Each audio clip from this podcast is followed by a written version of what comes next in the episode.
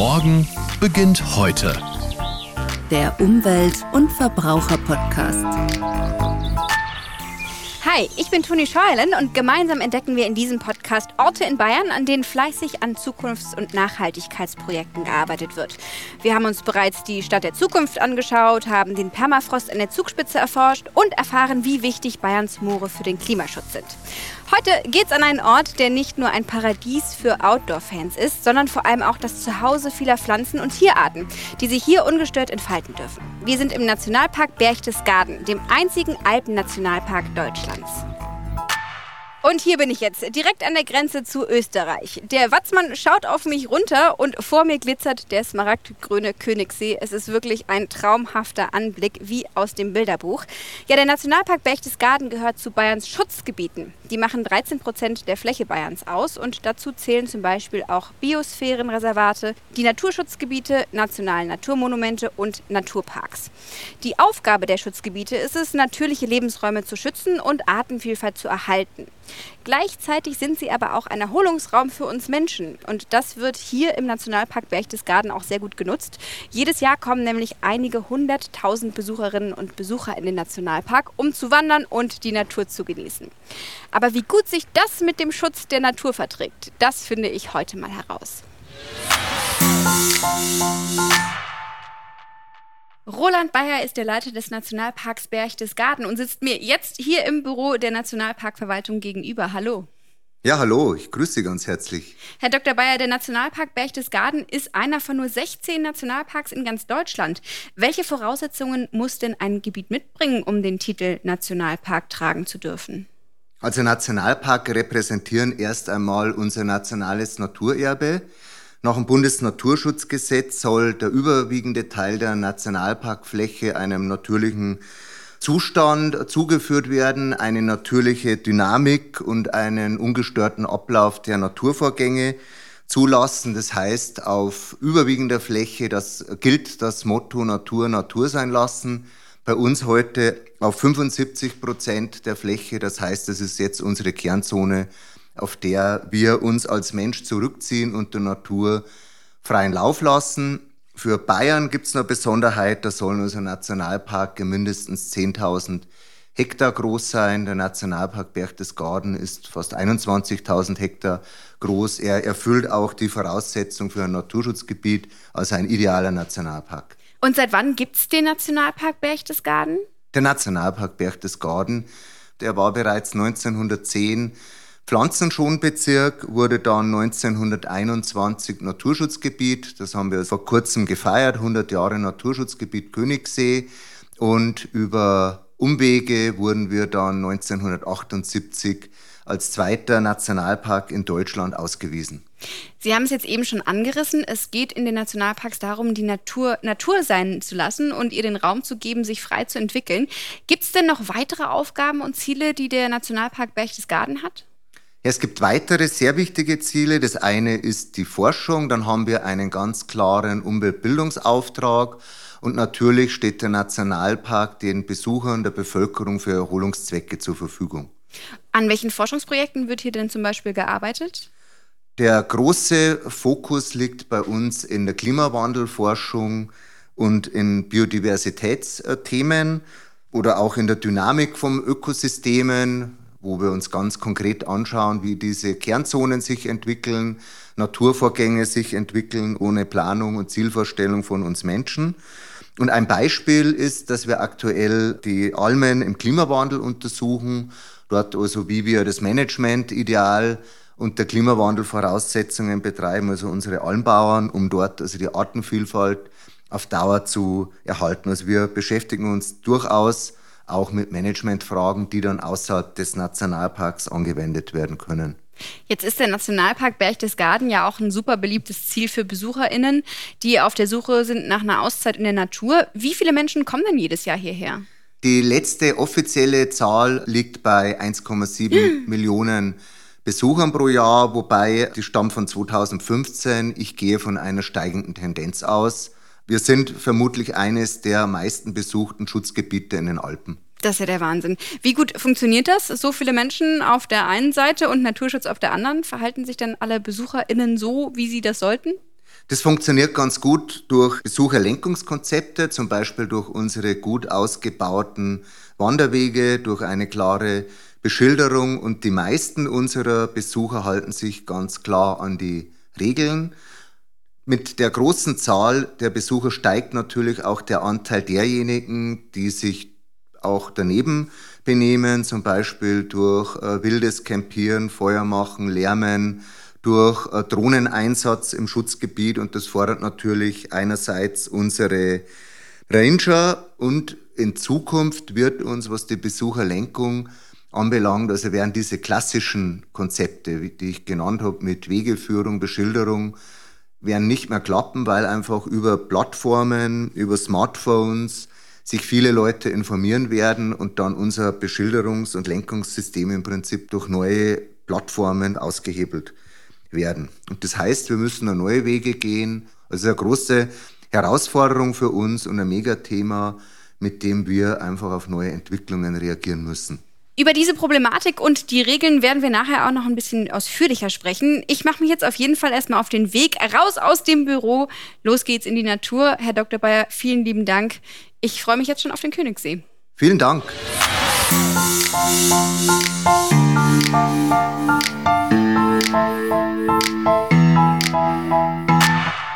Und ich muss mich zum Glück nicht alleine auf die Suche nach den Steinadlern machen, sondern habe zwei an meiner Seite, die sich hier bestens auskennen im Nationalpark. Caroline Scheiter, sie ist Leiterin der Kommunikation hier im Nationalpark Berchtesgaden und Ranger Klaus Melde. Hi. Servus, Christi. Hallo Toni, grüß dich. Ja Mensch, ihr habt wirklich einen beneidenswerten Arbeitsplatz. Wir stehen hier in der absoluten Idylle. Es ist wie im Bilderbuch, ein glasklarer Königssee, Berge, die Sonne scheint und wir stehen vor einem Boot.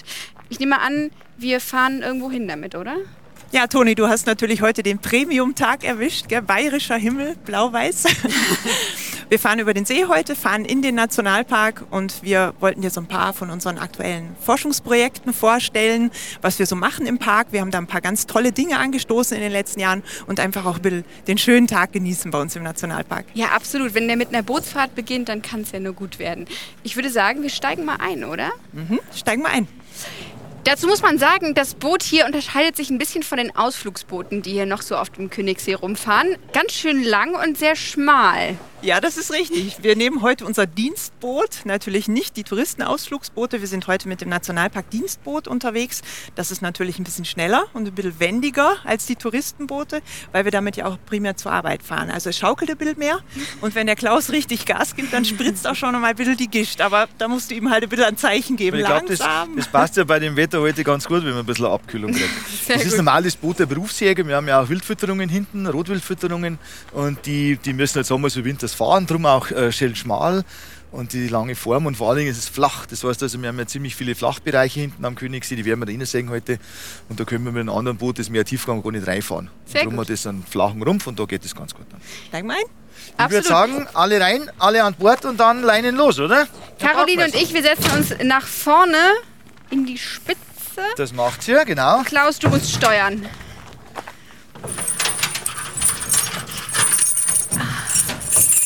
Also wie gesagt, nicht wundern, wir werden auch am Ufer entlang fahren, weil wir klar natürlich die Fahrt jetzt auch zur Kontrolle dann nutzen. Gell? So, Schwimmwesten haben wir alle, alles wunderbar. Ja, alle ausgestattet. Kann Dann losgehen. legen wir los.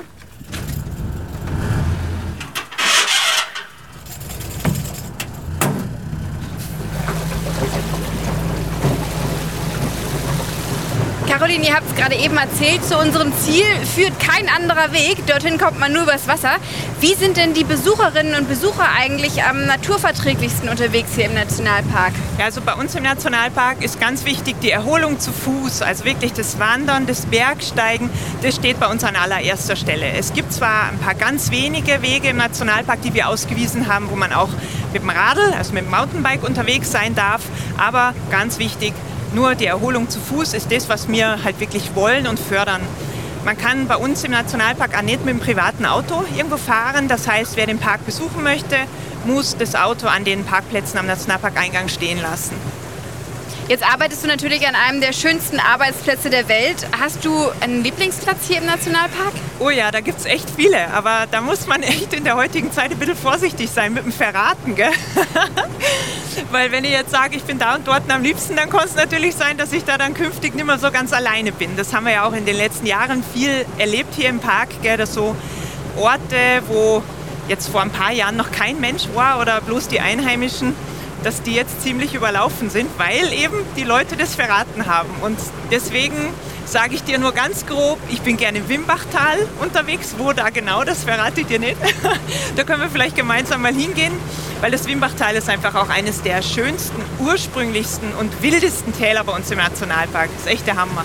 Das heißt, man muss einfach mal selber vorbeischauen und sich einen geeigneten Platz suchen. Genau, also es ist sicher super, wenn man im Park unterwegs ist und sich seine Lieblingsplätze auch mal selber sucht und die dann aber nicht gleich an jedem verrät, sondern das vielleicht nur dem besten Freund oder der besten Freundin der Familie, aber nicht gleich alles im Internet rausblasen. Also, und dann bleibt es nämlich auch ein Lieblingsplatz. Jetzt fahren wir hier gerade über diesen unfassbar schönen grünen Königssee. Wie tief ist der eigentlich? Also an seiner tiefsten Stelle ist der Königssee ungefähr 200 Meter tief. Das wow. ist wirklich brutal tief. Also der Königssee, der wenn wir uns hier so umschauen, also die hohen Berge rechts und links, also die steilen Flanken, der Bergwald. Und das ist wie so ein bisschen ja, so ein norwegischer Fjord. Gell? Also der hat im Prinzip keinen Sandstrand, sondern wenn wir da jetzt rüberschauen auf die linke Seite, das ist Felsküste. Gell? Also da fällt, das ist übrigens die Falkensteiner Wand, die wir da auf der linken Seite sehen, da fällt der fällt senkrecht in den See ab. Und genauso wie wir das jetzt oberhalb vom Wasser sehen, setzt es sich auch unter Wasser fort. Ganz, ganz steile Wände. Das heißt, es ist quasi wie eine Schlucht, die Wasser gefangen hat. Ja, sozusagen. Was ganz witzig ist bei uns im Nationalpark, wir haben drei Haupttäler im Nationalpark. Das eine, das sind wir jetzt gerade, ist das Königsseetal, dann das Wimbachtal und das Klausbachtal. Und was wirklich so ja, außergewöhnlich ist, die sehen alle drei total unterschiedlich aus. Der Königssee hier ist mit Wasser gefüllt, hören wir ja jetzt, fahren wir gerade drüber. Das Wimbachtal, das ist ganz schroff und felsig, gell? das ist eher so grau und steinig. Und das Klausbachtal, da sind so Almwiesen, Bergwälder, also es ist eher grün. Und das sind die drei Haupttäler und deswegen ist der Park also vielseitig. Da kann sich jeder das raussuchen, was ihm am besten gefällt.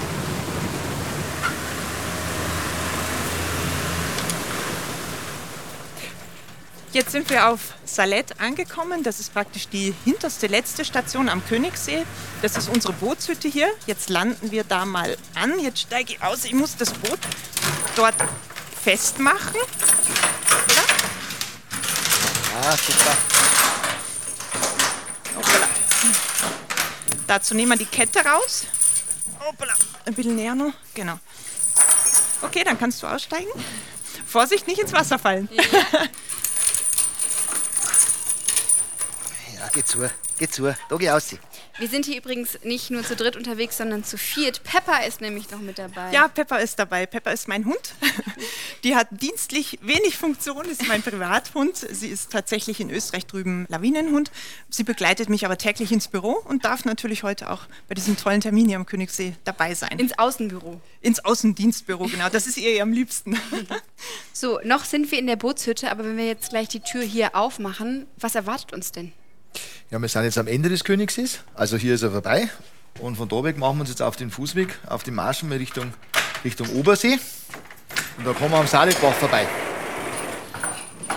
Genau, Boot ist vertaut, nicht dass es uns abhaut, dass wir zurückschwimmen müssen. Und wie lange laufen wir da jetzt hin? Ach, zehn Minuten vielleicht. Das ist nicht so weit. Gut, dann gehen wir. Klaus, im Saletbachsee, zu dem wir jetzt laufen, gibt es ein ganz besonderes Projekt von euch. Genau. Der Fischer vom Königssee hat uns mal darauf hingewiesen, dass er schon seit 2012 keine Seeforelle mehr gefangen hat. Und wir haben dann ein bisschen nachgeforscht und man ist tatsächlich draufgekommen, dass die Seeforelle, warum auch immer, gibt verschiedene Gründe, ausgestorben ist im Königssee. Das ist natürlich sehr schade, weil in so einem tollen See wie der Königssee ist, da gehört einfach die Seeforelle mit dazu. Und dann haben wir jetzt ein Kooperationsprojekt, also der Fischer ist da mit dabei und dann die Fischereifachberatungsstelle für Oberbayern und auch der Nationalpark. Ja, und wir versuchen die Forelle wieder anzusiedeln. Und das schaut so aus, dass wir jedes Jahr im Frühling zwischen 15.000 und 25.000 kleine Seeforellen, Seeforellenbrütlinge hier in den Saletbach und um diese Kiesbänke rund um St. Bartholomä einsetzen. Und ja, das machen wir jetzt seit 2017 und wir haben letztes Jahr im Herbst haben wir so eine Elektrobefischung gemacht, damit man mal schaut, was für Bestand, was wirklich da ist. Das macht den Tieren nichts, die sind ein bisschen betäubt, aber schwimmen dann wieder weiter. Und wir haben tatsächlich Fische aus allen drei Jahrgängen nachweisen können. Das heißt, das ist schon mal super, das funktioniert soweit. Und jetzt gilt es halt einfach noch abzuwarten, ob sie dich dann auch fortpflanzen selbstständig. Das wäre natürlich unser großer Wunsch, aber wir sind alle bis jetzt ganz positiv und ja, wir glauben, das funktioniert schon. So, huch, jetzt äh, biegt der Klaus ab und geht runter zum Fluss. Klaus, was hast du vor? Ähm, ja, wir sind jetzt hier am Saletbach. Das ist eines der Gebiete, wo wir unsere kleinen Seeforellenfische ausbringen. Wir wollen die, die Fische einfach dazu animieren, da wieder zurückzukommen und hier dann auch wieder zu leichen. Ist nicht so ganz optimal. Man sieht die Steine haben sehr viel Moos. Mhm. Die Seeforellen bräuchten eigentlich so Kies, so, so, ja, so ein Kiessubstrat, da wird es besser gehen. Geht aber da nicht anders, weil dieser Verbindungsbach vom Obersee her, der bringt einfach kein Geschiebe. Das heißt, da kommt kein Gestein und nichts mit runter und darum bilden sich dann da die Algen und das Moos. Und das ist ja nicht so optimal. Wir sind am überlegen, vielleicht, das muss man erst einmal prüfen, ob das geht, diese Laichplätze zu sanieren. Das heißt, dass wir einfach von St. Bartholomew fahren, ist jetzt kein Fremdmaterial da einbringen können. Dann haben wir nämlich diese Kiesflächen, ja. die wir eigentlich bräuchten. Und dann schauen wir, ob das was hilft. So, wir standen jetzt gerade auf der Brücke über dem Saletbach. Caroline, der verbindet ja den Königssee und den Obersee. Die beiden sind durch eine Moräne voneinander getrennt und ich muss sagen, auch hier ist es wahnsinnig schön. Ja, das ist es in der Tat. Der ähm, Obersee ist eigentlich eher noch so ein bisschen der ruhigere Bereich vom Königssee. Gell? Wir sind jetzt bis zur letzten Station sozusagen gefahren und die meisten Gäste, die fahren nur bis St. Bartholomew. Das ist diese Halbinsel, die wir eben gesehen haben, wo die Kirche draufsteht, auch mit dem Gasthaus. Und hier der hintere Teil ist dann eher noch so ein bisschen der ruhigere Teil. Und wenn wir darüber schauen, hinten, da beginnt das Steinerne Meer. Die zwei Gipfel da oben, die sich so schön dagegen den Horizont abzeichnen, sind die Teufelshörner. Und je weiter man sich im Prinzip jetzt ja, vom See wegbewegt, umso ruhiger wird es. Wir haben jetzt von der Seeforelle gehört, die hier im Nationalpark wieder ein Zuhause findet. Welche Tier- und Pflanzenarten gibt es denn hier noch, die man sonst nicht so häufig findet und die eben gerade diesen geschützten Lebensraum brauchen, um sich zu entwickeln? Toni, bei uns im Nationalpark kommen eigentlich alle Tiere vor, die es im Alpenraum geben soll oder die im Alpenraum vorkommen, bis auf die großen Beutegreifer, Wolfsbär und Luchs, da haben wir momentan keinen Nachweis. Aber klar, diese Tierarten, die haben es alle nicht leicht. Gell? Die ganzen Raufußhühner und so weiter und so fort. Und für die ist es schon wichtig, dass man so einen geschützten Bereich hat und die halt da in Ruhe erleben können. Aber auch das wird immer schwieriger, weil halt einfach der Freizeitdruck, sommers wie winters, einfach immer größer wird. Ja, du sprichst es gerade an. Der Park erstreckt sich auf 210 Quadratkilometer. Da macht es ja Sinn, sich mal schlau zu machen, bevor man hier loswandert. Wie und wo können sich denn die Nationalparkbesucherinnen und Besucher am besten informieren? Gibt es verschiedene Möglichkeiten. Der Nationalpark hat eine ganz tolle App, das muss ich ganz ehrlich sagen, obwohl ich noch so eher der analoge Typ bin. Aber diese App, die gefällt mir wirklich sehr gut. Da sind Skitouren drinnen, Mountainbike-Touren, ja, und natürlich auch Wanderrouten drinnen. Aber ich bin immer nur derjenige, der die klassische Wanderkarte 1 zu 25.000 bevorzugt. Weil wenn der Akku leer ist, dann steht man einfach im Finstern. Und so eine Wanderkarte hat man immer bei der Hand. Also da, das sind 9,80 Euro, die sehr gut investiert sind. Was sagst du, Caroline? Ja, also ich bin zwar noch ein bisschen jünger als der Klaus, entschuldige, das musste ich jetzt sagen, aber bin auch, auch, weit weg von Digital Native. Gell? Also ich habe, glaube ich, vom Nationalpark mittlerweile 10, 15 Karten von verschiedenen Anbietern. Alles, wie du sagst, 1 zu 25.000, damit kann man am besten wandern. Und du stehst, wie gesagt, nicht irgendwann leer da, wenn mal der Akku aus ist oder das GPS-Signal abreißt. Es passieren auch immer wieder Unfälle, eben aus genau diesen Gründen. Und wir haben bei uns im Nationalpark so 270 Kilometer Wanderwege und alpine Steige. Da sind wir auch dafür verantwortlich als Nationalpark, dass wir die pflegen, also in einem guten Zustand halten, dass wir die gescheit ausschildern. Da ist auch der Klausi mit seinem Team gefragt, die Ranger und auch die Waldarbeiter, die sind da sehr fleißig eben bei der Instandhaltung von diesen Wegen. Ja, also da gibt es Tipps zu Touren und allem, was man hier so entdecken kann im Nationalpark Berchtesgaden. Caroline, hast du eine Tour, die dir persönlich besonders gut gefällt? Also ich bin jetzt tatsächlich eher so der alpine Typ. Gell? Also ich gebe mich da selten zufrieden mit irgendwelchen Talwanderungen, so schön wie das Wimbachtal halt auch ist. Gell? Aber für mich muss es dann tatsächlich auch eher so ein bisschen hoch hinausgehen und da immer so am ehesten in dem Bereich, wo ich den Hund noch mitnehmen kann. Also wo es dann noch nicht ganz so steinig wird und da gibt der Park echt total viel her. Gerade also auch im, im Hagengebirge zum Beispiel und auch hinten im hinteren Wimbachgries oder auch im Klausbachtal gibt es echt schöne Touren. Aber ich bin eher weniger im Tal zu finden. Aber ich nehme mal an, neben Empfehlungen und Tipps gebt ihr den Besucherinnen und Besuchern auch schon so eine Art Leitfaden mit, Ja, was geht und was nicht im Park, oder? Das haben wir ja vorhin auch schon angerissen. Was sind denn die wichtigsten Regeln, an die sich Besucher oder Besucherinnen des Nationalparks halten sollten? Ja, du musst dir vorstellen, bei zwei Millionen Besucher im Jahr, da ist es schon wichtig, dass sich die Leute an die Regeln halten. Und ich sage mal, mit die meisten Verstöße, die wir haben, die Caro hat es ja gerade angesprochen mit dem Hund, die meisten oder ganz viele Mal lassen halt den Hund von der Leine und das geht natürlich überhaupt nicht. Vor allem, wir haben viele äh, bodenbrütende Arten, äh, wir haben jetzt im Frühling die, die Rehkitze, die Hasen und so weiter. Das geht einfach nicht, der Hund muss an die Leine, das ist aber schwer einziehbar für die Leute, aber das, das kontrollieren wir und das ahnden wir auch. Dann schauen wir natürlich, der Park ist hauptsächlich, die Karo hat es angesprochen, 270 Kilometer Wegenetz. Das ist eigentlich für Wanderer gedacht. Also der ist auch für Wanderer, sagen wir mal, reserviert. Aber immer mehr natürlich Mountainbiker und E-Biker ähm, meinen jetzt auch auf den Wanderwegen fahren zu müssen. Da schauen wir natürlich und das kontrollieren wir auch. Und äh, was leider auch immer, immer mehr wird, man kann es ja verstehen, aber es ist einfach verboten, das Wildcampen weil es halt immer damit zusammenhängt, dass die Leute dann Feuer machen oder den Müll hinterlassen oder was auch immer. Und darum äh, wird das jetzt auch geahndet und es ist gar nicht mehr so billig mittlerweile, wenn wir sie erwischen. Wie viel muss man denn zahlen? Pro Person 250 Euro. Ja, das lohnt sich nicht. Nein, das lohnt sich nicht. so, gehen wir mal weiter zum Obersee. Klaus, jetzt muss ich doch nochmal nachfragen. Du hast den wahnsinnig coolen Titel Ranger. Was macht eigentlich ein Ranger im Nationalpark? Also es ist nicht, wahrscheinlich nicht ganz so romantisch, wie man sich vorstellt. Aber natürlich geht es um Gebietskontrolle. Es geht darum, dass man Wege und Steige kontrolliert, die man hier in Schuss halten muss. Aber es geht natürlich in erster Linie sage ich mal, um Besucherbetreuung und Besucherlenkung. Wir machen auf der einen Seite sehr viel Umweltbildung, sehr viel geführte Wanderungen, Führungen etc. Ja, und natürlich auch die ganzen Kontrollgeschichten.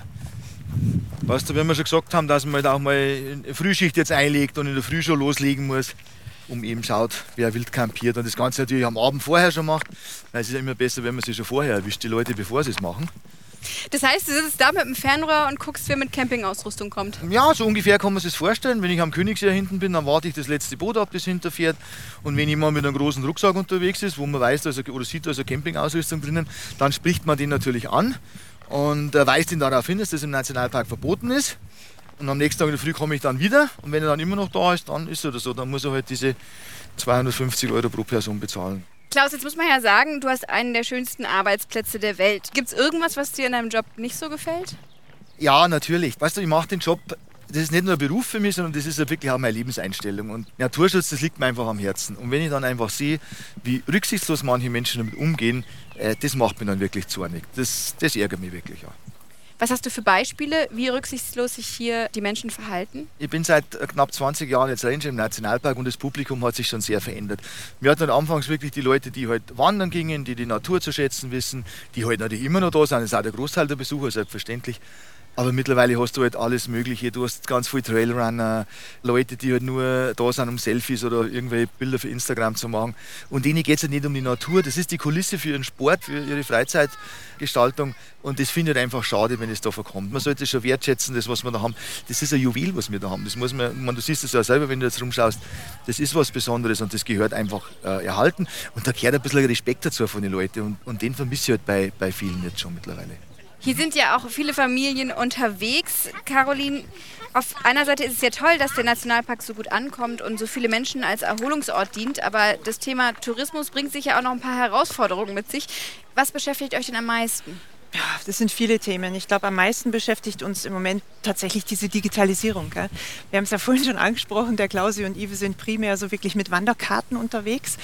Heute ist alles sehr viel digitaler. Gell? Also es gibt so interaktive Tourenportale und da kann eigentlich jeder, der irgendwo unterwegs war, sein GPS mitlaufen lassen, lädt dann am Abend den Track hoch und macht ihn praktisch der ganzen Welt verfügbar. Und andere können sich den runterladen und am nächsten Tag dem eben oder beim nächsten Urlaub diese Route nachgehen. Und das sind dann natürlich Wege drinnen, die gibt es auf keiner Wanderkarte. Die sind auch nicht auf unserem Hauptwegenetz, also die sind nicht beschildert. Und da geht es teilweise echt in ja, sensible Lebensräume von Wildtieren hinein, im Sommer wie im Winter. Und das macht uns massiv Bauchschmerzen, dass halt heute Leute in Bereichen vom Park unterwegs sind, wo sie das halt vielleicht vor vier, fünf Jahren noch nicht waren. Gibt es da eine Möglichkeit, dem Einhalt zu gebieten? ist schwierig, gell? weil wer will die Digitalisierung aufhalten? Wir haben versucht, jetzt so zu reagieren. Wir haben die App gemacht, die der Klausi schon angesprochen hat, dass wir selber auch mal was anbieten, ne? also was Gutes anbieten. Das ist eine tolle App, so mit 3D-Kartenmaterial, kostenfrei. Also es ist wirklich super aufgebaut, halt auch, dass wir attraktive Angebote machen. Aber da sind eben die Touren drinnen, die auf dem offiziellen Wegenetz laufen. Und das sind echt so viele. Man muss nicht überall kreuz und quer im Park herumkrabbeln. Es gibt auch auf unserem Hauptwanderwegenetz so viele tolle Routen, wo wenig los ist. Hier am Königssee, jetzt direkt am Wasser, wo wir jetzt stehen. Und wenn man sich umschaut, natürlich ist hier viel los. Leute mit Kinderwägen sind gerade vorbeigelaufen, Wanderer, die uns jetzt da gerade entgegenkommen. Grüß euch. Aber es gibt auch so viele Bereiche, ein bisschen weiter weg vom See, wo eben nicht so viel los ist. Und das sind auch Hauptwege. Man muss nicht kreuz und quer herumkrabbeln. Weil sonst eben die Tiere und Pflanzen, die hier zu Hause sind, enorm auch gestört werden. Wer ist denn das? Wer wohnt denn hier? Also jetzt ist gerade Hochsommer natürlich, wir stehen hier und schwitzen, aber ich möchte trotzdem eine Rolle rückwärts machen in den Winter. Und zwar, da gibt es, also Berchtesgaden ist bekannt für viele tolle Skitouren. Gell? Und diese Skitouren im Winter, die führen natürlich auch in total sensible Lebensräume von Tieren. Raufußhühner, sprich Schneehuhn, Birkhuhn, Auerhuhn, Haselhuhn. Das sind alles Tiere, die sind nicht so prominent, gell?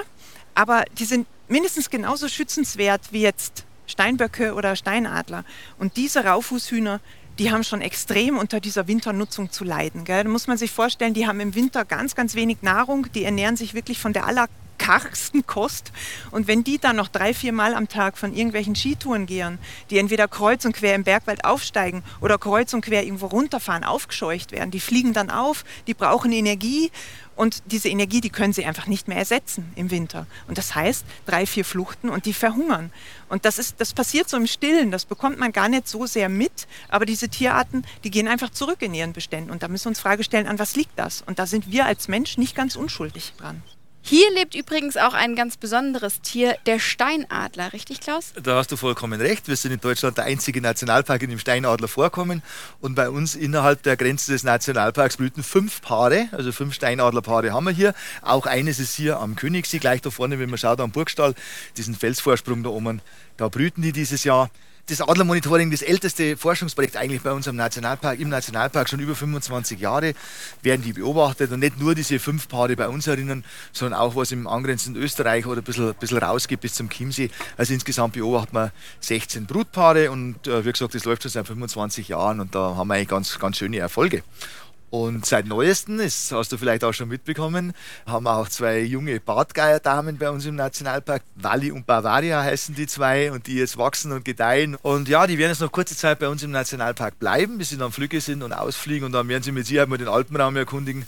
Und dann schauen wir mal, wo es ihnen am besten gefällt und wo es dann hin verschlägt. Das bleibt spannend. So, wir sind jetzt am Obersee angekommen und man muss wirklich sagen, hier ist ein Ort schöner als der andere. Ich glaube, ich habe einige neue Lieblingsorte gefunden, aber habe auch von euch beiden gelernt, wenn man sie gefunden hat, dann muss man sie bewahren und schützen und vielleicht auch nicht gleich mit der ganzen Welt teilen. Vielen, vielen Dank.